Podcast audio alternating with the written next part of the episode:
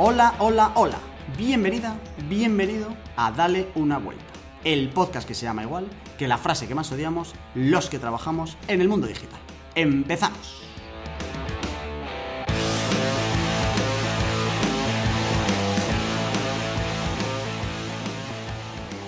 Volvemos a estar aquí, no nos frena nadie, no nos frena ni siquiera Ibai, al que, del que hemos recibido varios mensajes para no contraprogramarle.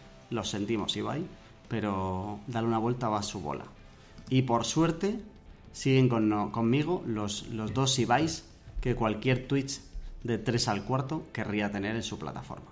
Los, los podcaster premium.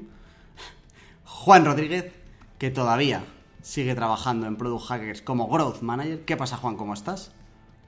¿Qué pasa, Jorge? Súper encantado de estar aquí y de ver que tú también sigues trabajando en Marketing Paradise. Eh, tus palabras dicen que estás muy emocionado, pero tu tono dice lo contrario, ¿eh? ya, ya, ya. O cambias No, tus me- palabras me- o cambia tu tono, pero no súper encantado de estar aquí una semana más. ¿Sabes? Tienes que decidir, tío, porque la gente si no se va a sentir engañada. Ya, también. Bueno, y voy a visitar al que hace posible eh, todo esto, al que de verdad se encarga de la producción, que al final siempre ha sido la manera bonita de decir poner la pasta de todo esto. Sigue siendo el cofundador y digital manager de la ya clásica agencia Mr. Landon, ayudando a las empresas desde el año 2021. Carlos Herrero, cofundador y digital manager de Mr. Landon. ¿Qué pasa, Carlos? ¿Cómo estás? Hola Jorge, ¿qué tal? Con micro nuevo, después Con de la visa nuevo. de la semana del anterior episodio, micro nuevo. La gente lo Ya me he agradece. cansado. Eh, no lo había pensado, pero nuestro invitado de hoy tiene varias cosas contigo en común. Es una persona que ha dicho adiós a una etapa larga en otro sitio y hola a una nueva vida. Ahora habláis de ello y os auto hacéis terapia. Primero le voy a decir Yo, de hola. hecho, bueno, que se, que se prepare porque yo vengo con muchas preguntas que si es cierto su declaración de intenciones que, que publicó, mm, tengo mucho espionaje industrial que hacerle, a ver cómo va a plantear las cosas porque me interesa mucho. Venga, pues antes de que empiece la Guerra Fría en la nueva era de las agencias, vamos a decir hola al grande Guillermo Gascón. ¿Qué pasa, Guillermo? ¿Cómo estás? Muy buenas, pues encantado y nada, súper contento de estar en el, en el podcast. Que sepáis que os escucho todos los episodios y lo que comentabas antes, Carlos, pues eh, puse mucha atención en el episodio, en el especial salida de Carlos, porque Sí, ¿no? era una situación que a mí me pillaba muy cerca.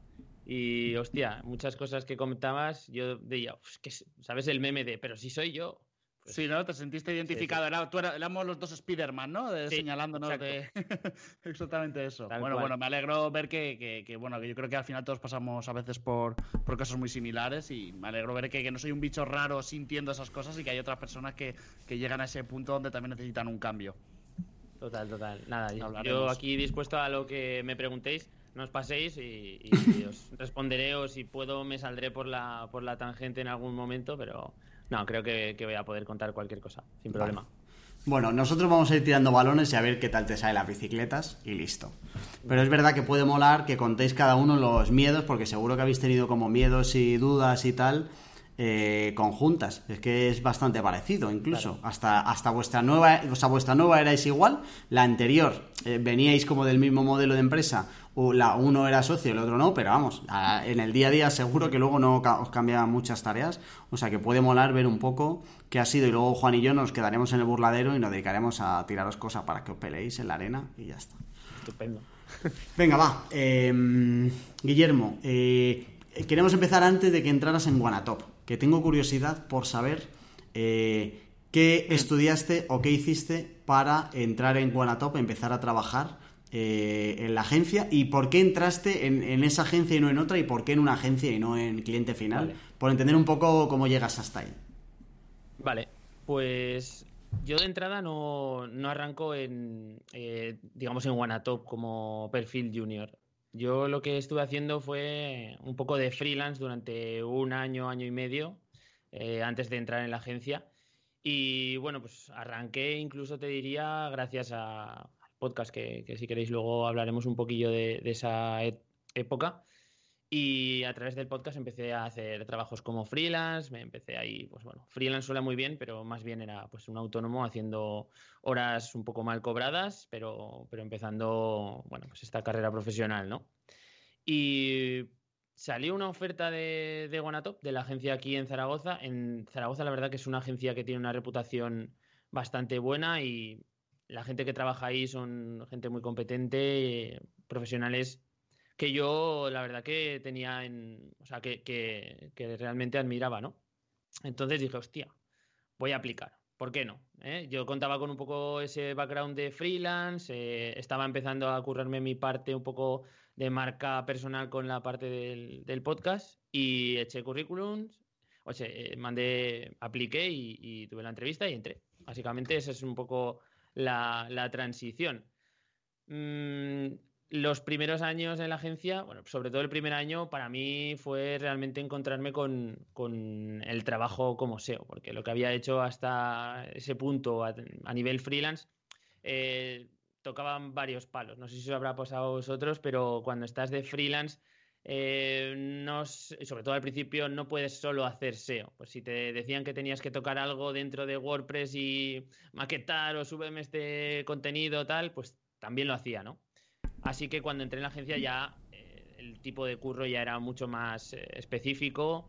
Eh, contaba con compañeros que, llevaban ya una trayectoria trabajando solo deseos y que habían estado en otras agencias y bueno, de los que se podía aprender mucho y muy rápido. Así que para mí fue un, un cambio, un cambio brutal. Qué bueno. Oye, Qué has, has, has, comentado que has estado casi cinco años, si, si no recuerdo mal, uh -huh. y que en esos cinco años te hubiera dado muchos cambios de, de rumbo. ¿Cómo ha sido tu, tu experiencia trabajando en, en, la agencia? ¿Qué te llevas de bueno? ¿Qué te llevas eh, de aprendizajes? Eh... Sí. A ver, mmm, el, realmente cambios, eh, sobre todo los he sufrido a nivel personal. O sea, a nivel laboral, lo que me, a mí lo que me impactaba o lo que me chocaba era que a nivel personal había tenido como mucha evolución en los últimos cinco años y a nivel profesional, evidentemente, cuando estás currando en una agencia, eh, si tienes un entorno que pues tienes clientes nuevos que van entrando clientes, que se incorporan compañeros, hay una progresión, ¿no? Tú vas aprendiendo, tú vas formándote y, vas creciendo como profesional, pero no había habido un cambio, eh, yo que sé, a pasar a responsable o a hacer otro tipo de tareas eh, en otros roles, ¿no? Entonces, mmm, a mí me chocó esto, o por lo menos era un poco lo que a mí me daba a la reflexión, ¿no?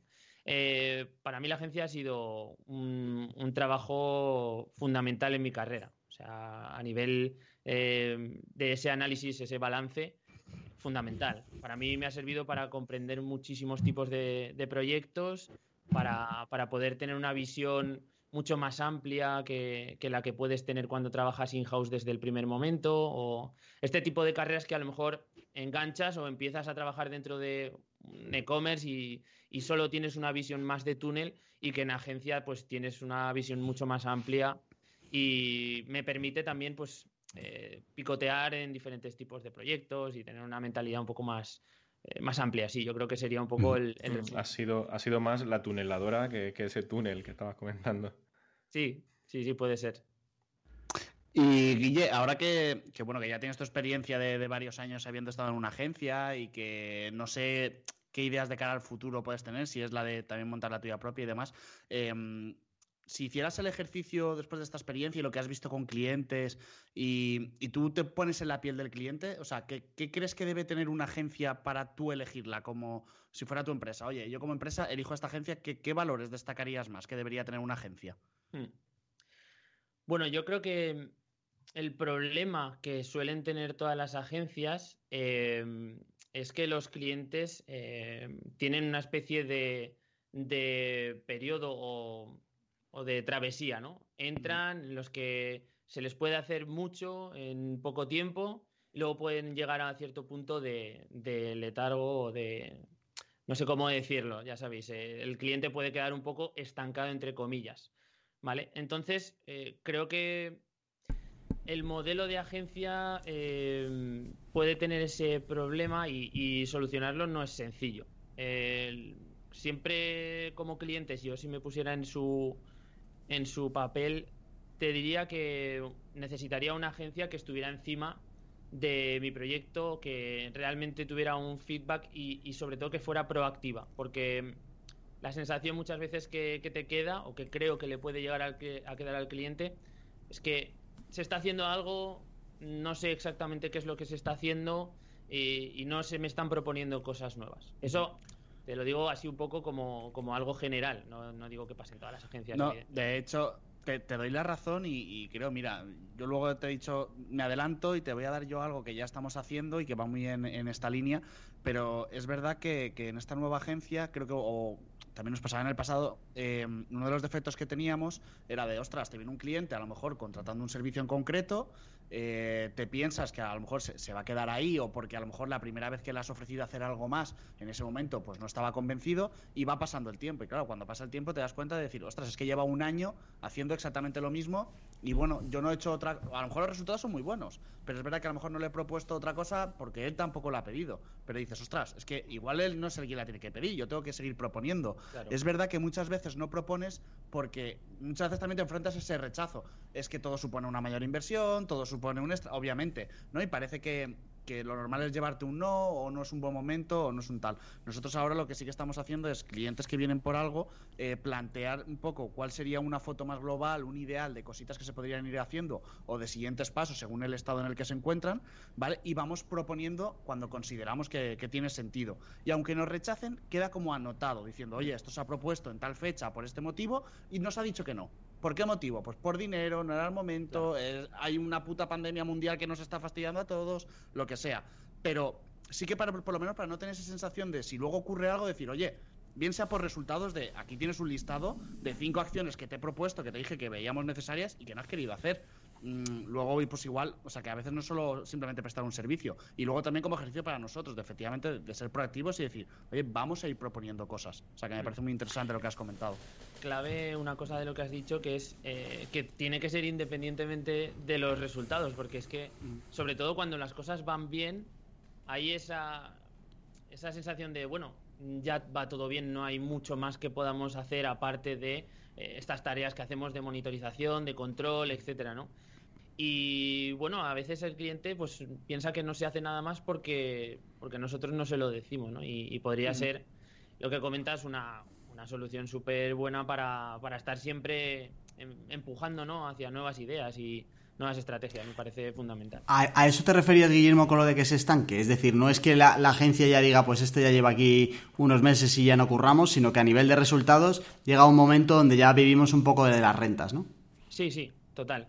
Sí, no, es un estancamiento en cuanto a que el cliente queda muerto. Si la mayoría de las veces, eh, cuando el cliente llega a esa etapa en la que eh, hay este estancamiento, por así decirlo, es porque ha conseguido ya unos resultados y la rentabilidad del servicio le, supone siempre a su favor y eh, no tienen muchos problemas. Entonces, claro, ese, ese punto es en el que quizá yo como, como posible cliente, ¿no? El que era la, la pregunta, pues me gustaría más, ¿no? Me gustaría que me, que me dijeran, oye, pues podemos hacer esto otro o podemos hacer aquello, ¿no? Y, antes de eso, em, ¿qué opinión tienes tú del sector como tal? Bueno, tú ahora lo, ahora lo hablaremos, pero vas a montar una, o sea que entiendo que eh, crees que hay como oportunidades de hacerlo mejor o diferente, eh, pero en general, ¿qué preguntas crees que hay que hacerle vamos a salir incluso un poco de agencias, aunque sea un freelance o alguien que a quien le vas a contratar servicios como los que nosotros damos, para entender un poco si es el que encaja o no encaja, porque al final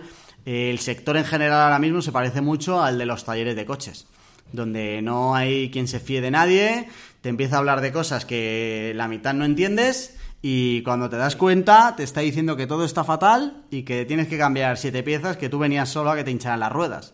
¿Qué, opinión tienes? ¿Cómo lo ves tú? Que al final tú estás como en otra agencia diferente, llevas mucho tiempo metido, del sector en general.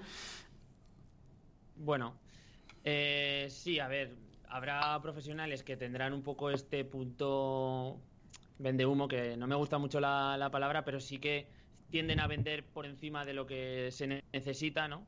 Eh, pero luego creo que hay muchos, muchas agencias que hacen las cosas muy bien, ¿no? Y en Guanato, por ejemplo, la verdad que en ese sentido, siempre se trataba al cliente de asesorar en el momento de, su entrada y decirle, no, es que no necesitas esto, necesitas esto otro. Y luego el cliente, pues eh, ya sabéis que en su cabeza hay una historia y su cuñado o su primo le dijo que necesitaba SEO y entonces pues va a muerte con eso, ¿no? Pero sí que creo que hay, bueno, por lo menos hay muchas agencias en las que en ese primer instante se le, se le intenta orientar. Creo que esto es clave, o sea, a mí me parece que, que un sitio donde yo vaya y no tengan idea y me propongan cosas y me tracen más o menos un camino, sería interesante, pero mm, no rechazaría, no rechazaría una agencia en la que yo llego con una idea y me intenten un poco eh, asesorar, ¿no? Ellos saben, en teoría es lo que me, deberían eh, hacer desde el principio. Claro, si es que si te contratan como experto, vamos, mi, punto de vista es el que estáis, el que estáis diciendo. Si te contratan como experto es para que tú guíes ese camino y si, por ejemplo, pues quieren ir a, por una estrategia A, tú seas el que le diga, mira, no, eh, la parte A la tienes hmm. perfecta, pues tienes que ir a la parte B porque yo como experto, y tú me has contratado también para eso, para tener pues esa, honestidad entre cliente, cliente agencia. Ojo, porque eh, también pasa que hay clientes que no tienen nada claro, o sea, ni siquiera tienen claro su propio negocio. Entonces ahí es muy complicado. Eh, puedes proponer cosas, pero si realmente la parte de negocio eh, no está muy clara y, no saben muy bien, pues yo qué sé, desde el ROAS o, métricas que son fundamentales a la hora de planificar diferentes estrategias, etcétera. Eh, tengo la sensación de que ahí es poco más complicado desde la parte de agencia asesorar 100% eh, bien. Me encantan los clientes que llegan y, tienen tan clara la parte de negocio que, son capaces de rebatirte ideas de marketing, propuestas, porque te dicen, oye, es que esto choca frontalmente con, mi idea de negocio, con mi modelo, y dices, hostia, tiene todo sentido. Yo, evidentemente, nosotros no podemos estar detrás de cada uno de los negocios que te vienen a, preguntar, ¿no? Entonces, cuando lo ves que lo tienen tan claro y ves que eh, son cristalinas sus ideas, puedes asesorarles mucho mejor y puedes trazar una ruta mucho más inteligente. Eh, ¿Crees que cuando viene un cliente con un modelo que no tiene claro o con un modelo, bueno, creo que la respuesta va a ser sí, con un modelo donde tú ves que no tiene futuro, o sea, el, típico que te viene el nuevo Apple, el nuevo no sé qué, el idealista de los no sé cuántos, pero para toda Europa, eh, ¿no crees que ahí la empresa siempre tiene la responsabilidad de decir esto no tiene ningún sentido, no me des ni un euro, contrata a otro que sí que te quiera coger el poco dinero que tienes? Sí, sí, sí, totalmente. O sea, es que estos casos son los que te vienen como quiero montar el nuevo Facebook o quiero montar, o sea, cosas que dices, no, esto ya está montado y aparte no tienes ni idea. Em, creo que es una cuestión de responsabilidad a nivel profesional. Y ojo que también ha pasado, y, a mí alguna vez me ha pasado, que me han contado una idea y yo he ido un poco de flipado y he dicho, esto lo siento, pero no, lo veo, tal, no sé qué. Y luego le ha sabido encontrar eh, el punto, quizá no, quizá cambiando cosas y tal, pero le ha sabido encontrar el punto y hacer un negocio muy rentable, ¿no? Pero sí que es cierto que hay veces que es clarísimo y aparte de decirle las cosas más o menos eh, claras, sin llegar a, dañar el, ego de nadie, eh, creo que es importante también advertirle de que va a haber gente que se lo va a coger y que posiblemente pues eh, esa inversión o ese dinero que tenga, la rentabilidad que le saque igual es cero o, se queda en una situación chunga. Em, más cositas de Guanatop em, o de agencia en general. Eh, ¿Es una agencia donde estéis vosotros siempre en remoto? ¿Siempre habéis estado en remoto? ¿Qué, experiencia tienes tú con el remoto y qué opinión tienes tú de esto del remoto? Vale, a ver, yo aquí tengo sentimientos un poco encontrados, porque, bueno, en la agencia nunca hemos estado en remoto hasta el tema de la, de la pandemia y empezamos eh, un poco por seguridad y, también un poco por responsabilidad. Nosotros los trabajadores ya lo fuimos proponiendo desde el principio, ¿no? Y Alberto, que, es eh, el jefe, eh, dijo que sí, que, bueno, pues eh, adoptaba o aceptaba que empezásemos a movernos y trabajar desde casa. Teníamos una política flexible en cuanto a que podíamos trabajar un mes desde casa, ¿vale? Eso era independientemente de, si hubiera pandemia o no, ¿vale?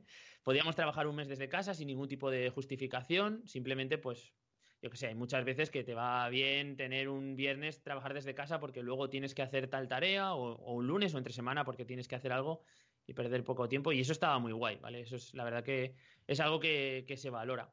¿Qué pasa? Que luego pasa esa pandemia, eh, modo pandemia activado, todo el mundo trabajando desde casa y la sensación es que el curro, lo que es eh, el desempeño de los trabajadores, de los compañeros, eh, no, no creo que haya bajado en cuanto al rendimiento, es que se pierde el roce, se pierde el día a día, se pierde un poco eh, la vida de oficina. eso creo que sí que es una, es una pérdida. hemos estado haciendo una especie de vuelta progresiva ¿no? hasta, hasta mi salida, pero es que a lo mejor lanzabas una. Desde Alberto decía, oye, vamos a empezar a volver por turnos, los lunes vienen unos, los martes vienen otros. Pero es que al final lo que quieres recuperar, que es esa sensación de oficina, esa sensación de equipo, no lo consigues. Porque, porque nunca llega a estar todo el equipo, porque además las medidas hacen que la gente que está en una misma sala esté súper distanciada, que bueno, es, este, este clima ¿no? que se pierde dentro de la, de oficina. ¿Crees que esto afecta al negocio? Es decir, porque al final yo estoy de acuerdo contigo, es un clásico esto, casi todos opinamos igual, que se pierden cosas. Es que es imposible no perder nada y llevarlo todo al virtual de quedamos para charlar, eso está, es forzado. No, no, nunca es igual y nunca es espontáneo. Em, pero, pero luego pienso, vale, eh, ¿cómo de malo es eh, perder eso en el equipo? En el sentido de que si afecta al servicio, no afecta al servicio y si merece la pena respecto a tú, ¿por qué no vives en Madrid? O, pero los que estén en Madrid que tengan una hora de ida y otra de vuelta. Te quitas el rollo de oficina, pero te ahorras dos horas todos los días, ¿sabes? Y luego eso, que se afecta al negocio como tal, de si la gente está trabajando peor por, por quitarse eso, que no lo tengo claro. Yo creo que habría que diferenciar si, es un, modelo de negocio en el que siempre se ha trabajado en remoto. Creo que tu mentalidad ya es de entro en remoto, eh, esto es lo que hay, o normalmente pues si has trabajado de freelance o tal, pues trabajas en, en tu casa o trabajas en un coworking o en una oficina y, y estás solo, ¿no? ¿no? No hay ningún problema. Pero claro, cuando ya vienes de un modelo en el que es presencial, en el que tienes esos hábitos y tienes tus tus costumbres, tus ratos con los compañeros, esa vida un poco social del curro, creo que sí que puede llegar a afectar al negocio. No sé si a los clientes, pero, pero sí al negocio, pues en otro tipo de temas, como que la gente pues eh, no esté con el mismo nivel de actitud o el mismo nivel de, bienestar mental o como queramos llamarlo, que sí que, puedes vivir en una situación de, Aquí se une también el tema de la pandemia, que eso ya no es tanto en cuanto a, que te encuentres dentro de la oficina y tengas buen rollo, sino que hay algo chungo que está pasando, ¿no? Y que te hace no estar bien. Pero sí que creo que puede llegar a afectar. Ya te digo, a nivel de negocio, en cuanto a que los clientes pierdan calidad en el servicio, no estoy seguro, creo que, creo que no. Pero lo que es la parte de empresa sí que pierde. Mm, yo, de hecho, creo, perdona Juan, porque yo creo que incluso gana a nivel negocio desde el punto de vista en que no puedes perder toda una mañana teniendo una reunión presencial eh, que es de media hora, pero que al final pierdes cuatro. ¿Vale? Yo creo que ya solo por eso se, gana y tenía que decirlo. Así que dejo ya a Juan tranquilo. Nada, no te preocupes. Yo te iba a preguntar, porque has comentado antes que empezaste en Guanatos compaginándolo con, con temas freelance, y te quería preguntar cómo compaginas, eh, tan, bueno, por cómo compaginabas antes, tanto cómo compaginabas antes como cómo compaginas ahora el trabajo con los proyectos que tienes, actualmente, como el podcast y demás. Vale, o sea, proyectos, digamos, en paralelo, no profesionales. Em, pues la verdad que echando muchas horas, o sea, aquí no hay, no hay mucho misterio. Lo que te quitas de, de hacer otras cosas, te lo pones en proyectos personales. A mí es que me encanta montar cosas, probar cosas y para mí eso también es un rato como de ocio, ¿no? Eh, sobre todo al principio, sobre todo cuando estás en la fase de experimentación, probar cosas nuevas. El momento que lanzas eh, el podcast, pues tienes un montón de, de cosas nuevas que, hacer, que aprender y, eso para mí es ocio puro. Eh, entonces, en ese punto compatibilizaba, pues echaba mis ocho horas por la mañana y luego pues por las tardes me reservaba a lo mejor dos o tres tardes para preparar contenidos, preparar la grabación y editar y y es un poco como lo hago. Y así con el resto de, otros proyectos paralelos que he ido sacando. Siempre sacando tiempo de, las tardes, etcétera. ¿Te ha dado, alguna pasta en este para tirar más por ese camino? Mm, no lo suficiente. O sea, bueno, he tenido algún proyecto que he sacado, como algún curso y tal, que sí que puedo decirte que, que me salió bien eh, a nivel de, de, pasta, pero lo que son estos proyectos que les he dado más continuidad y que quizás están más relacionados con, con la marca personal o mi marca, etcétera, como puede ser el podcast y tal, ahí no le he encontrado un punto de rentabilidad. O sea, yo he echado muchísimas horas que yo sé que van a mi mochila de, de Guillermo Gascón y, y, nada más, ¿vale? He cobrado cosas de patrocinios y he tenido algunos patrocinios en el podcast, etcétera, pero no como algo que, que yo vea que si meto más tiempo o más esfuerzo pueda ser un negocio. ¿vale? Y Guillermo, mm, ya que hemos hablado de proyectos paralelos fuera de, la agencia, en ese que destinar tiempo libre después de tener tu, jornada de trabajo, o sea, te, tiene que apetecer, ¿eh? te tienes que tener ahí una motivación detrás para, para mm. hacerlo. Em, también hemos hablado de que a lo mejor que algunos te hayan podido dar pasta, otros no. El tema es que vamos, me lo voy a llevar a mi terreno. Eh, y es de, vale, ha llegado un punto en el que tú decides que, que dejas Wanatop. Ahí me gustaría saber un poco, porque, porque he visto la relación con Wanatop y tus compañeros súper buena, pero hay algo que te mueve por dentro que dices, oye, tengo que dejar Wanatop y pensar en un nuevo proyecto. ¿Qué te lleva a tomar esa decisión? ¿Qué es lo que te mueve? ¿Y qué es lo que ahora mismo te, te apetece montar? Y puedes soltar aquí un poquito en exclusiva. Vale. Pues a ver, eh, esto creo que además yo te lo, te lo escuché en el, en el podcast donde, donde comentabas tu salida. O sea que hay un punto en el que tu cabeza hace un clic y ya no puedes volver atrás y es muy difícil el, dejar de pensar en una situación en la que tú te sales de, la agencia. Y en mi caso, pues eh, simplemente creo que es una cuestión de evolución profesional y personal. O sea, yo siento que mm, de algún modo he tocado un techo dentro de la agencia donde estoy trabajando. Creo que puedo hacer algo de forma alternativa con eh, una visión más mía, más propia, eh, eh, algo más pequeño quizá, y, ya está. Y me junto, comento la idea con, con dos personas que creo que pueden ser mis dos compañeros en este proyecto y, eso es lo que vamos a hacer. Vamos a lanzar una pequeña agencia en la que vamos a, intentar trabajar pues la pata de PPC, la pata de analítica, yo desde la parte de deseo y un desarrollador para, trabajar en, en, lo que es la parte de creación de proyectos web muy específicos y, y, un poco toda la parte de implementación de analítica y, otros temas técnicos que, nos permite esta rama más del programador. Vale, me, ha gustado que has hecho esa mención como de una agencia más pequeña, proyectos más específicos. O sea, ¿es algo para ti esta parte muy, muy importante? ¿Tienes claro de que como agencia no te gustaría tener que gestionar un gran equipo, etcétera? ¿Quieres estar siempre como bajando al barro en tu terreno y olvidarte de, gestionar y estar siempre involucrado un equipo pequeño y muy específico en algún tipo de proyectos? ¿Tenéis definido muy bien qué, tipo de clientes queréis y qué tipo de agencia queréis ser? Sí. Eh, nosotros la idea de perder ese contacto con el cliente a nivel de ejecución nos, a mí me da un poco de miedo, ¿vale? Porque tengo la sensación de que perder o soltar del todo ese cable con, la tierra, ¿no? Eh, te despega un poco de la realidad que, que tienen los clientes en el día a día y sobre todo que tienen los técnicos. Porque al final la visión un poco de no sé, de, gerencia o, de incluso de responsable es una, pero la de los técnicos es otra. Y joder, mola tener poco, un poco todo ese canal o poder ver desde cada una de las posiciones eh, un proyecto, ¿no? Y nuestra idea es eh, no separarnos de, de, esa parte, o por lo menos no separarnos del todo, no dejar eh, esa parte de cliente sin tocar.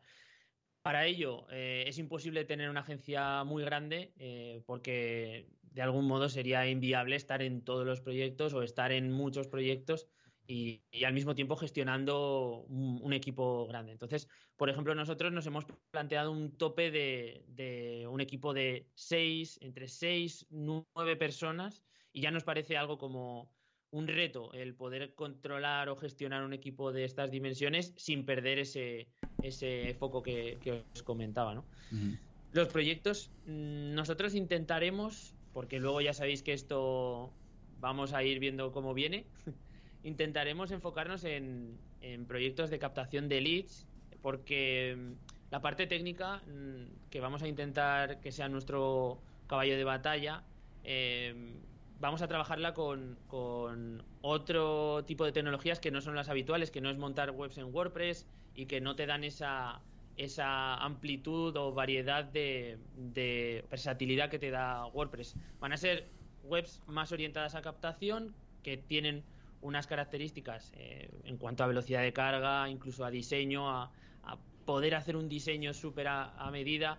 Eh, que WordPress quizá sí que tiene más limitado, que vamos a trabajar con Gatsby, que es que es un framework que funciona sobre React, ¿vale? Y son todo, todo webs que, están hechas en, con librerías de JavaScript que cargan eh, súper, súper rápidas. Y ahí entra un poco también mi parte SEO porque estoy intentando poner el foco mucho en ese tipo de tecnologías que de cara a posicionamiento también tienen una parte de reto, ¿no? Y estoy muy motivado con, ese tema. Así que un poco, he hecho un mix aquí, pero más o menos. No, no, pero muy bien. Esto que acabas de contar es claramente como una propuesta de valor o una diferenciación diferente que vais a tener. Eh, ¿Tenéis alguna más? Es decir, ¿tienes identificado cuando tú has dicho cuando tú has dejado la empresa, tiene que haber eh, algunos motivos, algunas razones que hayan sido personales, de decir, oye, quiero ponerme por mi cuenta, por XXX, pero luego, más allá de las personales, de la empresa hacia afuera, entiendo que habrás eh, encontrado, y además con la experiencia que traes, eh, seguro que lo tienes, algunos campos o algunas maneras en la que tú quieres hacer mejor las cosas por entendernos. Eh, aparte de esto, que sí que es una, desde luego es algo diferenciador lo que has dicho. Luego el cliente, habrá cliente que lo vea con más valor y otro con menos, pero es diferenciador fijo. ¿Qué otras cosas eh, has encontrado tú que digas, yo estoy seguro de que si hacemos esto así en vez de como se hacía antes, eh, el cliente va a entender que soy yo su agencia? Hmm. Bueno, una de las cosas que nos permite ser pequeños es eh, de algún modo tratar de forma más individualizada o, por lo menos más cercana a los clientes y sus propuestas, ¿no? Eh, nosotros ahora mismo estamos intentando que la propuesta que, le llegue al cliente le, cree un impacto muy grande, ¿vale? Porque creemos que el trabajar con propuestas potentes en cuanto a que son muy trabajadas, eh, que, no es una típica, la típica propuesta que pasas un plantillazo, cambias los campos, sacas cuatro datos de la competencia, lo metes y tal, y, se lo pasas. Eh, no, interesarnos realmente por eh, a ver hasta dónde podemos llegar a nivel de conocimiento previo para poder elaborar una propuesta que realmente se adapte a, a lo que realmente necesitan. esto para nosotros es algo súper importante. Y la experiencia de nada, de, estos pocos días y algunas propuestas que hemos estado lanzando es que la conversión es muchísimo más alta. O sea, eh, las sensaciones son que estamos vendiéndoles algo, un producto o un servicio por encima, muy, muy por encima del valor que luego se, representa en el, en el precio de, la propuesta. Y esto también nos permite que eh, los, los clientes tengan esa sensación de, de que somos algo mucho más gourmet y que estamos muy por porque su proyecto eh, funcione y, estamos más encima, ¿no? Entonces creo que ese tema del, del tamaño nos permite estas dos cosas. O por lo menos esta es nuestra visión, ¿de acuerdo? Sí, bueno, luego seguro que habrá cosas que sí te harán y, no, pero había una cosa que me, que me ha gustado y, mm, y, es, además me siento muy identificado desde que has comentado de los proyectos, ¿no? Como que siempre hace mucha ilusión empezar un nuevo proyecto, esa fase de definición, de empezar a montarlo, pero que como una vez está ya no ni maduro, ¿eh? Sino de ya lo veo montado, mm. es como que a veces cuesta mantener esa motivación de seguir desarrollándolo, ¿no? Parece que lo que mola es montar las cosas, ya lo tengo, venga, voy a por la siguiente.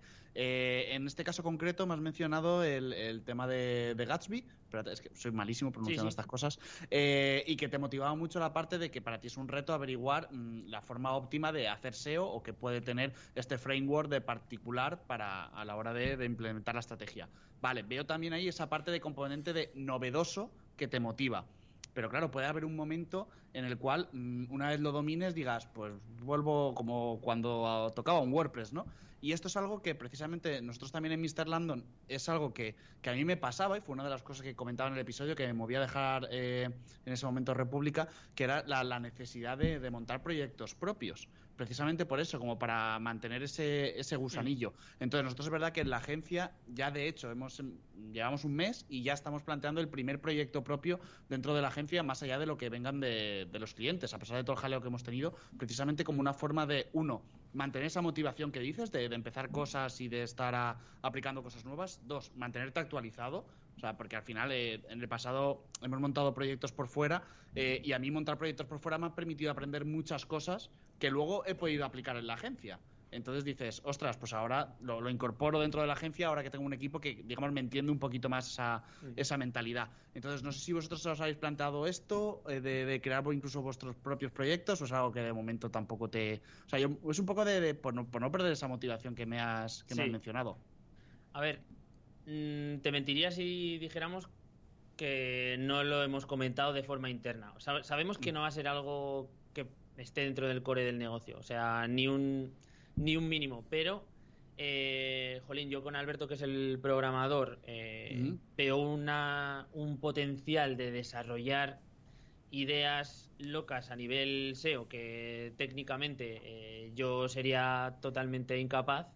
Eh, pues cuando tienes a un desarrollador que sabes que puedes pedirle este tipo de, de le puedes hacer este tipo de propuestas y pueden salir eh, no descarto que un día pues le diga, oye, tenemos esta necesidad, eh, puedes hacerlo con Python, puedes hacerlo para que nos sirva de forma interna y luego quién sabe si esto pueda transformarse en un producto o en un SaaS o quién sabe, ¿no? Eso internamente hemos echado un poco ahí a volar la imaginación, pero no lo descarto, no, no lo descartamos, vaya. Vale, yo menos mal que no tengo a mano un desarrollador in-house, porque si no, precisamente le estaría todo el día pidiendo mierdas que menos para clientes serían para cualquier cosa. De eso, la verdad es, peligroso, ¿eh? Eso es muy peligroso porque en pantanas el trabajo del desarrollador, pero rápido además. Lo tengo clarísimo, es que sé que mi cabeza sería todo el día, oye, ¿y esto podríamos hacerlo así? Sí, hombre, eso no cuesta mucho y al final acabaríamos haciendo pequeñas tonterías, ¿no? Y al final tengo varios desarrolladores, pero por lo menos ahora te lo piensas, ¿no? Y piensas, ¿necesito de verdad esto a medida o voy a ver qué soluciones estándar hay en el mercado, ¿no? Para ahora que mm. están de moda el no-code y demás, de o integromat y automatizaciones, a ver cómo puedo conectar cosas ya existentes para ahorrarme el desarrollo a medida. Y cuando no queda más remedios, cuando voy esto que, al hilo de todo esto, una cosa que pasa mucho es que a lo mejor en, eh, no sé si, os habrá pasado a vosotros en agencia, pero tienes un desarrollador que es el que, o un par de desarrolladores, un diseñador que se encargan de la parte de gestionar proyectos web, creación de webs, en los que constantemente estamos avasallando con tareas de implementaciones, de cambios aquí y allá, y que, y que generan unas crisis de trabajos que se quedan súper retrasados, de cosas que no, que no funcionan y clientes que, terminan quejándose, pero que es que es muy complicado de gestionar. Yo entiendo que cuando tienes un desarrollador ahí, piensas que puedes empezar a mandarle pequeños cambios, seguramente no le costará nada. Oye, ¿por qué no me cambias este, yo qué sé, Town Manager que no lo puse? Cosas de este estilo que son chorradas pero que entorpecen a lo mejor en, el trabajo que tenían enchufado, yo qué sé, esto pasa mucho. es, el, perfil que más tiene que aprender a decir no mm, lo antes posible, porque como sea el típico buenazo de claro, hombre, te lo hago, cuando se da cuenta, tiene todo el día trabajo que no es el suyo. O sea, que son cosas que le han pedido los compañeros y cuando te das cuenta es que le dan las 6 de la tarde y no ha hecho nada, ¿eh? Mm. Y en todo el tema que comentábamos de pues, conectar Integromat, utilizar herramientas de no-code, también hay que pensar mucho en mi experiencia en el largo plazo. ¿Qué quieres sacar a largo plazo? Porque si puedes desarrollar algo ahora que te va a aportar valor tanto a corto y a largo plazo, te va a dar una solución tecnológica que te va a ahorrar más tiempo, pues eh, También hay que balancear esas cosas. Tener el, foco, yo me he llevado el, el tener el tener foco para tener más foco todavía. Sí, pero Juan, también al revés, ¿eh? O sea, porque es decir, es verdad que si lo tienes claro, puedes desarrollar algo ahora que ya te valga. Eh, y no te metes en castillos de naipes conectando cosas. Mm. Pero también al contrario, es decir, eh, testea primero que eso funciona y entonces dices, vale, me ha quedado claro que esto que he montado de esta manera así un poco a lo hibiri eh, me funciona. Entonces, ahora que sé qué es lo que quiero y que necesita el proyecto, me, gasto la pasta o los recursos en, cogerme un desarrollador y decir, oye, esto, montamelo que quiero tener el control. No puedo estar aquí dependiendo de cuatro herramientas de terceros conectadas. Sí, también. Sí, la verdad que yo con el tema del no-code tengo ahí mis... Eh, bueno, eh, no, no, no, estoy muy posicionado todavía si, si me gusta o no me gusta o si es algo que lo veo eh, como para, por ejemplo, meterlo dentro de, nuestro catálogo de, herramientas en, la agencia.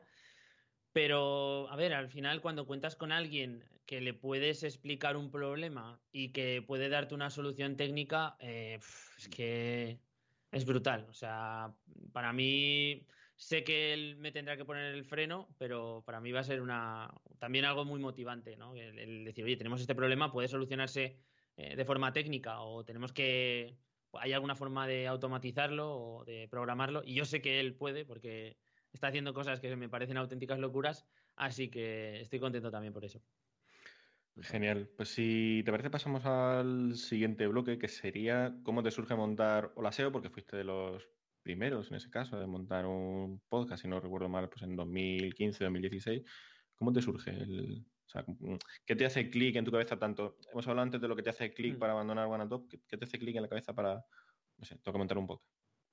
Sobre, pues todo, ¿verdad? Montar un podcast, como ha dicho Juan, en 2015. Porque creo que la pregunta, si en contexto dices, vale, hoy en día pues, me he montado un podcast. Pues sí, pues igual que antes me habría un blog, pero es que en 2015, que parece que fue ayer, pero es que en 2015 nadie tenía un podcast. Yo no sabía ni que existían. Pues, bueno, aquí esto nace de el, señor Joan Boluda, que es como el más mencionado de los mencionados eh, dentro del ranking de podcasters y temas de marketing, ¿no? Hace años que no escucho nada de Boluda y hace años que desconectas de, eh, diferentes tipos de fuentes de información. Y, pero ¿qué pasa? Que cuando yo me inicié en esto del marketing, al final yo empecé en todo esto porque tenía una web de NBA que gestionaba con un colega y vimos que de repente había gente que estaba entrando a leer nuestros artículos y yo quise saber un poco cómo podíamos hacer para que la gente pues los leyese más, ¿no? Ya está, no, no tiene más. Empiezas a buscar información, llegas a este mundo de los podcasts, llego a marketing online de Joan Boluda y empiezas a ver que, hostia, te está explicando que no es tan complicado hacer esto a nivel de técnico, que es un poco a lo mejor el primer, eh, la primera duda o el primer reto que dices que, ostras, es que esto será muy complicado, necesitaré un equipo que no tengo. Y yo recuerdo invertir nada, eh, comprar un micro por Amazon que se conectaba por USB al ordenador y con los auriculares que tenía por casa. ¿Qué pasa? Que en aquella época estaba en plena formación, yo me estaba apuntando a prácticamente todos los cursos que salían por ahí de SEO, estaba en todos los foros, estaba, vamos, eh, leyendo constantemente blogs, etcétera, y empezaba a experimentar. Todo lo que yo iba experimentando, eh, pues intentaba tener una especie de bitácora o como queramos llamarlo, un, sitio donde volcar ese conocimiento que yo iba sacando. La gente estaba metiendo mil cosas, era el boom del, de los blogs, publicando en, blogs había muchísimo contenido interesante y dije, hostia, deseo nadie habla mm, en formato podcast. Ya está, vi un hueco ahí y dije, vamos a probar. Los primeros episodios son lamentables, o sea, yo cada vez que los escucho digo, hostia, esto hay que quitarlo, esto lo tengo que eliminar pero al final digo, no, porque mira, eh, esto es lo que había al principio y así se grabó, también me viene bien. De vez en cuando, no, es que los escuche, eh, ni mucho menos frecuentemente, pero sí que alguna vez los he puesto por ver la calidad del audio y cosas de este estilo y dices, joder, madre mía, como, la evolución mola, ¿no? Eso sí que te puedo decir que está guay. Tío, ¿os habéis dado cuenta de, que todo el mundo eh, pasa por lo mismo cuando llega, imagino, no sé si pasará en todo, pero en el marketing de empiezo de cero y me fumo todo el contenido que encuentro y me apunto a todo y zampo y zampo y zampo y luego ya empiezo a quitarme muchos y me quedo con muy pocos y ya llega un momento donde lo único que haces es crearlo tú y no escuchas a nadie decir estoy harto de podcast y de contenidos y tal. Es alucinante. ¿eh? Sí, ostras, es, el pero es el proceso más natural. De hecho, eh, cuando ves algún tipo de atajo, entre comillas, como pueden ser formaciones más específicas que están saliendo ahora eh, de másters e incluso carreras, que se están viendo carreras de, de SEO, cosas así, que es, hostia, qué, qué cosa más rara, ¿no? Em, la verdad es que no sé hasta qué punto eh, la profundidad o, o la amplitud de conocimientos es la misma. Creo que es no se puede comparar los conocimientos que puedes absorber durante nueve meses que pueda durar un máster específico de SEO de cinco años de empaparte de todo, de probar todo, de hablar con tropecientas mil personas, ¿no? Pero a la Entonces- vez, eh, jo, perdona, eh, lo, que está, lo que está faltando es que luego no hay formación avanzada. Es decir, ¿qué es lo que está pasando con gente pues como tú, que lleva seis años, que a lo mejor quiere como algo muy concreto? Eh, todos los contenidos que hay, a lo mejor de pago hay alguno, pero todos los contenidos gratis son todo que es un Ancortex, que es, o sea, es como nivel cero, pero todo el rato. O sea, hay, cada vez salen más cursos y todos los cursos empiezan desde nivel cero todo el rato. No puede haber tanta gente empezando de cero como para que haya cursos para todos. No entiendo no. eso. Que no, cada año Es que no- nuevas promociones. Es que no lo entiendo eso. O sea, no, no me explico por qué nadie encuentra o se atreve con cosas mucho más avanzadas. O sea, ¿de qué, ¿de qué le puedo enseñar a Guillermo que lleva cinco años? Porque como Guillermo cada vez hay más y somos más que empezamos hace más de cinco años. Y no significa que lo sepamos todo. Y seguro que nosotros eh, soltamos antes la billetera que el que está empezando. Pero claro. ¿dónde están las soluciones para gente como nosotros que ya demanda otra cosa, que no le puedes ir con el PowerPoint de turno? ¿Sabes? Bueno, yo supongo que la gente que empieza empieza con una base que es común y la gente que tiene cinco años, pues las bases o la trayectoria en ese caso es muy dispar. Guillermo puede haber seguido un camino, tú has seguido otro, Carlos otro, yo otro, entonces juntarnos en una formación cuando a lo mejor uno tiene un expertise, otro tiene otro, es complicado. Mm, Yo creo que aquí hay como... eh, creo que sí que hay gente que está haciendo y compartiendo contenidos de nivel avanzado. Eh, por ejemplo, yo en Twitter sí que consumo hilos de cosas o de conocimientos SEO que sí que me, me, nutre y veo que, hostia, incluso me, supone el típico trauma de esto no sé, no sé nada, ¿no? Y, eso tiene ese lado de, joder, no sé nada, eh, soy lo peor, y tiene ese lado de, bueno, esto está guay porque me puedo empezar a, a mover y, y aprender de este tipo de cosas, ¿no? Eh, creo que cuando hay profesionales que sueltan ese tipo de contenido, ya sea en, eh, formato hilo en Twitter o en un blog, etcétera, están más orientados en captar clientes, ¿vale? En exponer un nivel de expertise súper alto y, y dar ese como eh, ese, ese punto de, de vista mm, de técnico mm, con unos, unos skills muy altos creo que tiene un impacto más importante en lo que es la captación de clientes o, las posibilidades a nivel de clientes que le surjan que eh, la gente que está rodeándole y aprenda gracias a, ello. Sin embargo, ¿qué es un Ancortex? Pues va a haber tropecientos mil personas que necesitan saberlo porque no saben nada. Yo es algo que muchas veces lo he comentado con, con compañeros. Yo he estado dando formaciones en, eh, de este estilo, ¿no? De, en el que bajas al barro, bajas a la expresión eh, más mínima de, lo que es el SEO y siempre hay gente que demanda este conocimiento más básico. O sea, siempre hay gente que no sabe nada y siempre hay mucha gente. Sin embargo, ¿cuántos profesionales hay que tengamos esa necesidad de conocer las últimas novedades del Web Vitals y que cómo afecta o cómo controlarlo al detalle, ¿no? Pues se reduce muchísimo. Y a nivel de rentabilidad en cuanto a formación o incluso a tráfico, si lo compartimos de forma, eh, eso, pues por el hecho de, de compartir contenido, creo que no es tan rentable, ¿no? Yo es que creo que ahí hay que cambiar el formato, porque eh, efectivamente lo estamos hablando, ¿cuántas membresías habrán de, de SEO o de marketing online o de lo que se nos ocurra? O sea, cientos. Y cada día es que siguen apareciendo y siguen siendo rentables. Hay mucha gente, oye, mm, un Resting Content Pro en WordPress, me grabo unos vídeos, me creo un canal de Telegram y, y a funcionar. Y, y están funcionando. Eh, yo recientemente, una que me hubiera gustado hacer, pero no pude por, por fechas, me, me mataba por completo, eh, César Aparicio hizo una de Link Building, ¿no? Si no me equivoco, con, eh, no me acuerdo el de WPO, no me acuerdo del nombre, no sé si tú te lo sabes, Guillermo, o... No lo recuerdo, pero sí ah. que, sí que, la estuve siguiendo, mm. o sea, no, llegué a entrar a la formación, pero, la tengo, la tengo mm. vista para poder hacerla. Eso es, yo la tengo vista como diciendo, si vuelve a repetir edición, la hago, y fijaros, es a ediciones, no era cara, pero tampoco era económica, no era una membresía de un mes, no sé si costaba, no sé, 400 euros a lo mejor, y era una semana, pero y tenía que ser en directo, además en un horario muy como de 7 a 9 de la noche, es decir, se notaba que estaba muy orientado a profesionales que están trabajando en una agencia o tienen, terminan de currar y te hace, haces el esfuerzo de decir, no, no, esto es en directo, un grupo reducido y vamos a ver de verdad cómo trabajar a fondo eh, un, no el SEO, sino una estrategia de link building. O sea, muy específico. Entonces, creo que llega un punto o hay un nivel en el que o saltas ese tipo de, contenidos o formaciones o creo que tiene muy poco público una membresía, por así decirlo, de contenido avanzado. Creo que no, que no tiene mucho sentido. Mm, a nivel de membresía yo no lo veo algo de contenido avanzado. No te, creo que no habría suficiente público como para poder llenar una recurrencia como las que estamos viendo que se llenan en, pues eso, en, en otro perfil de contenido, ¿no? Otro nivel, que, hay muchísima gente, y claro, con mucha gente, con un pago de entre, yo qué sé, 10 y 20 euros al mes, puedes hacer que sea rentable, ¿no? Pero el otro estilo sería complicado.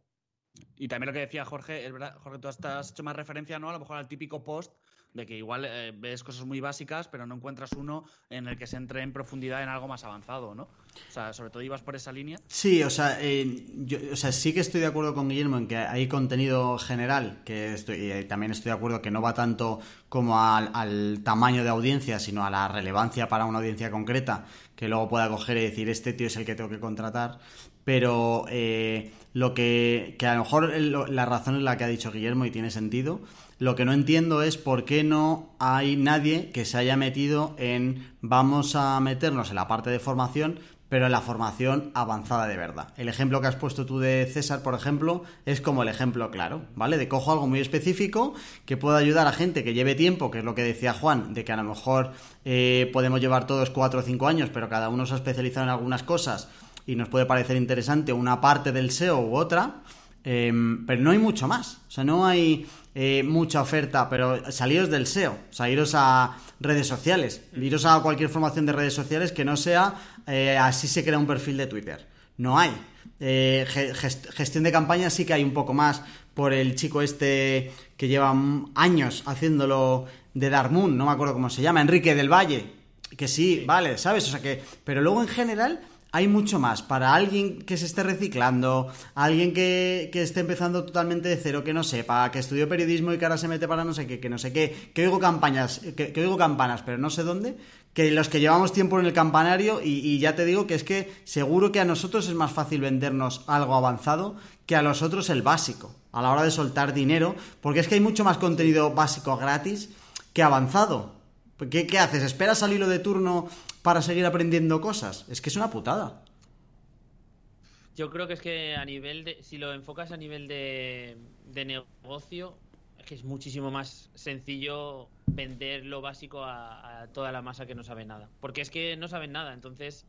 Eh, lo que les vendas les va a parecer bien si se lo vendes bien y si, joder, si, la formación es buena y hay gente que, que la ha hecho y puede dar fe de ello, etcétera, va a resultar mucho más sencillo. Es que al final nosotros cuando ya tienes ese es un cierto nivel en el que cuesta encontrar una formación concreta, eh, incluso también eres somos más exigentes con las formaciones. Entonces, a lo mejor mm, te presentan una formación de este estilo y dices, me, me, funcionará o, estaré tirando el dinero, ¿vale? Porque como comentaba Carlos, tampoco es que sean baratas, ¿no? No, no es algo que te metes, no es un Udemy, ¿vale? De 25 euros. Suelen ser, pues, 300, eh, 400 euros. Si luego resulta que lo pillas y el nivel no te ha gustado y tal, pues siempre tenemos, a lo mejor podemos llegar a tener también esta barrera, ¿no? Total. Y bueno, si os parece, por, seguir avanzando, la verdad que nos hemos encallado aquí en un tema que ha salido totalmente de, imprevisto, pero eh, está bien, la verdad. El mundo de formación siempre, siempre está guay. Em, pero en esta tendencia de a lo mejor de enseñar cosas, eh, Twitch ha aparecido en escena también. Entonces te quería preguntar por esa experiencia que tú mismo habías tenido, eh, Guille, de mm. decir, bueno, me, voy a poner a trabajar en un proyecto y, lo voy a lo voy a enseñar. De hecho, pues eso, estamos viendo como muchas cuentas en Twitter y demás están cogiendo esa filosofía de decir, bueno, pues voy a enseñar cómo monto proyectos, voy a enseñar los números, eh, voy a compartir tanto éxitos como fracasos y me voy a dejar por detrás el, postureo este de, solo te enseño lo que se me da bien y no te enseño todo este proceso y las veces que lo he cagado, ¿no? Bueno, la verdad, a ver, Twitch es, es la es la moda ahora mismo. Yo no sé hasta qué punto tiene cabida todo dentro de Twitch, porque ahora se está intentando que todo quepa. Mm, en mi caso, yo lo que hacía era unos directos un poco diferentes. Sí que es cierto que hay gente que, que, comparte como el proceso y, comparte los experimentos más en tiempo real. Creo que eh, José Pascual se llama, creo. Es que ahora no recuerdo exactamente. sí, bueno, José Pascual en Twitter comparte muchos de sus números. Tiene un canal de YouTube donde sí que lo menciona todo. Pues creo que también hace, hace directos en Twitch, o por lo menos yo creo que he estado en, en algunos donde está editando código en directo, donde está respondiendo dudas. Ese tipo de, directos les veo como, como, mucho, mucho sentido, ¿no? Y bastante enriquecedores, sobre todo para la gente de nicho, ¿no? Que, le interesa ese punto en concreto y sobre todo que sigue a, esta persona. Yo en mi caso lo que hacía eran eh, horas de, de, trabajo, ¿no? no Ni siquiera mostraba o compartía pantalla. Yo estaba ahí currando y básicamente lo que le decía a la gente era oye, ¿estáis currando solos desde casa? Eh, vamos a hacer un pomodoro virtual.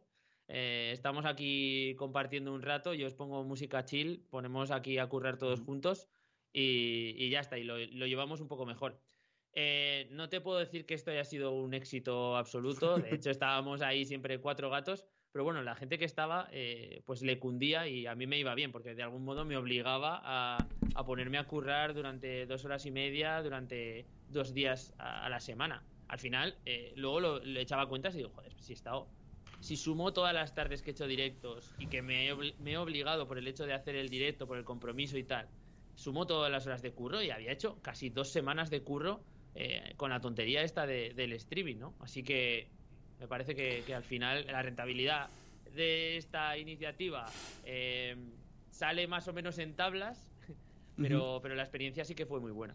Ah, o sea, que tú en general, más que tu objetivo de enseñar cómo monta un proyecto o números o, todo el proceso, era eh, como tu, palanca para motivarte a sentarte y decir, venga, eh, me está viendo aunque sean cuatro gatos, pero que no vean que me estoy levantando todo el rato al baño o a la nevera a ver qué, a ver qué pillo esta vez y por lo menos voy a disimular como que curro una hora y que luego ya corto y ya hago lo que quiera, ¿no? Casi, casi, sí, sí. A ver, también tenía, ya te digo, es que como me mola probar cosas y hacer estos experimentos, pues dije ¿cómo ser, igual que me lancé con el podcast, dije, ¿cómo sería emitir en directo? ¿Qué, qué retos tiene? ¿Qué, ¿Qué, material necesito? Y luego miras y dices, pues es que si necesito un foco que vale 30 pavos, el micro ya lo tengo, no me hace falta más, una webcam que tengo desde hace 4 o 5 años, pues ¿por qué no voy a, probarlo? Y no le di más vueltas, básicamente. Oye, pues me gusta esto de lo que estamos hablando de experimentar y de ir poco a poco. Para las preguntas que vienen ahora, un, keyword o sector que más te haya costado rankear como, experimento o como trabajo diario, por ejemplo? Pues eh, como experimento, eh, tema de, tecnología. Eh, tecnología me, resulta un sector bastante complicado.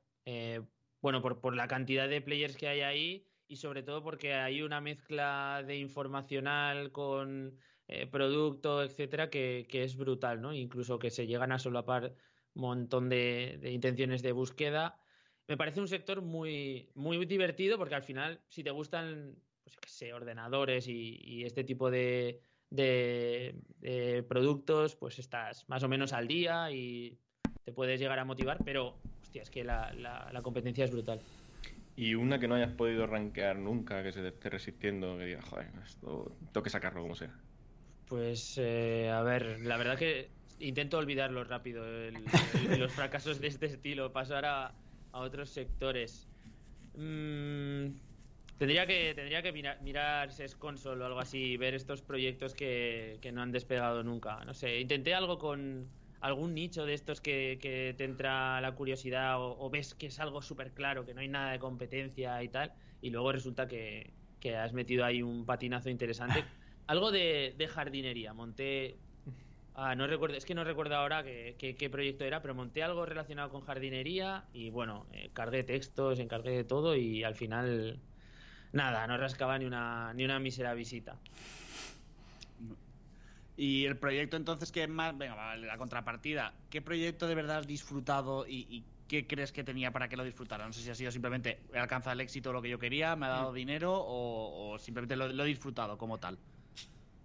Pues em, a nivel proyectos propios, mm, yo creo que el podcast es el proyecto que, vamos, es, eh, el proyecto que me ha dado todo a nivel profesional y mucho a nivel personal también, porque conoció gente que, de, ninguna otra forma a lo mejor podría haber contactado o hablado directamente con ella, etcétera. Así que eso a nivel eh, personal me parece el proyecto más del que más orgulloso me, siento. Luego a nivel profesional, en cuanto a la agencia, eh, pues la verdad es que he tenido la suerte de trabajar con, con e-commerce que prácticamente eran una idea y que a base de, mucho trabajo constante, de, sobre todo ser clientes que, han empujado mucho desde su lado, desde el lado del producto, desde el lado de la marca, eh, y se han dejado asesorar en la parte de SEO, pues luego lo han reventado. Y, ahí, cuando ves que hay un, cliente que, que, joder, se ha dejado asesorar, que le has podido guiar en esos en años, porque son proyectos que he conseguido llevar durante tres años o cosas así, me parece, me parece también algo que, de lo que estar orgulloso, ¿no? Y, por ejemplo, ha sido una de las cosas que más, que cuando me, iba también me daba un poco de, pena, ¿no? El hecho de decir, hostia, estos clientes ahora los dejo un poco... Eh, que dejaban muchos, muchos proyectos con los cuales tú te has desarrollado como profesional y dices, me toca dejarlos de lado en este, no, no solo rompo con la agencia, sino con clientes con los que he establecido una relación que, cruzan un poquito más allá de lo profesional, ¿no? Exacto, mm. sí, sí, sí. Oye, y volviendo al otro lado, proyectos jodidos eh, tenían siempre un común denominador de decir, vale, siempre que pasa esto es una alarma para, para que sea un proyecto complicado, sea jodido, la relación pues no vaya como yo quiero que, que funcione. Mm, proyectos, eh, proyectos personales, la mayoría de los que no salen es porque no les, no les pongo el foco 100%, que esto es algo que os pasará, me imagino, a todos, que empiezas y sin piensas que con hacer las cuatro cosas iniciales y con dejar el keyword research, la redacción y todo hecho, metes cuatro links y la cosa ya está, ¿no? Eso este es la podcast, Este podcast, sin ir más lejos, es un claro ejemplo. O sea, esto está, está viviendo con lo mínimo viable por completo. O sea, vamos. Pues este podcast va muy bien, ¿eh? Para, para ir con lo mínimo viable. No, no, no me lo creo. La historia es que sí que, sobre todo, por ejemplo, nichos o cosas de este estilo, que dices, esto, lo, esto va a ser sencillo, va a ser rápido y no le dedicas lo suficiente o no le pones eh, toda la carne en el asador, eso siempre va. No, tiene, no suele salir bien, salvo contadas excepciones, eh, no, no suelen tirar. No, y luego Perdona, termina, termina. Sí. Dale, dale. A nivel de, clientes, que. Eh, pues bueno, siempre, siempre puede haber fallos en cuanto a estrategia que, que suelen ser los más importantes. No es que hayas no he sufrido muchos, la verdad, no, no, no, no he causado muchos, eh, que es algo de lo que también estoy feliz y contento, eh, pero sí que es verdad que algunas veces, pues con el cliente no llegas a un acuerdo y se hacen cosas que eh, tú crees que no hay que hacer, pero que las tienes que hacer, ¿no? Y entonces en esos casos, pues cuando no sale como tú pensabas, el cliente de algún modo también te, puede incluso llegar a, echar la bronca por no haber sido más persuasivo a la hora de convencerle de que esto no estaba bien o no estaba tan bien como, como él se pensaba, ¿no? Entonces, bueno, alguno por ahí eh, sí que sí que tengo, pero vamos a dejarlo ahí, que ahora ya ha volado también. Sí, este... los buenos, se han ido también estos. Es el clásico, yo lo hago, pero tú coges responsabilidad, pero luego al final pues no cogen esa responsabilidad que, que deberían tener que hay mucho de gestión de emociones ¿eh? en todo eso. Y mm, que lo que comentabas antes, creo que lo que más nos falta a los que montamos en plan proyecto de Acholón, que encima es lo que dices tú, de que hay veces que nos pensamos que con darle de alta en SES Console y volver dentro de tres meses ya ponemos el saco para cobrar, es eh, meternos en la cabeza el puto coste de oportunidad. Que es que no, no, nos, no, no nos lo pensamos un poquito decir, oye, cuando yo me meta en esto nuevo de cero, con todo lo que eso implica, ¿qué cojones estoy dejando?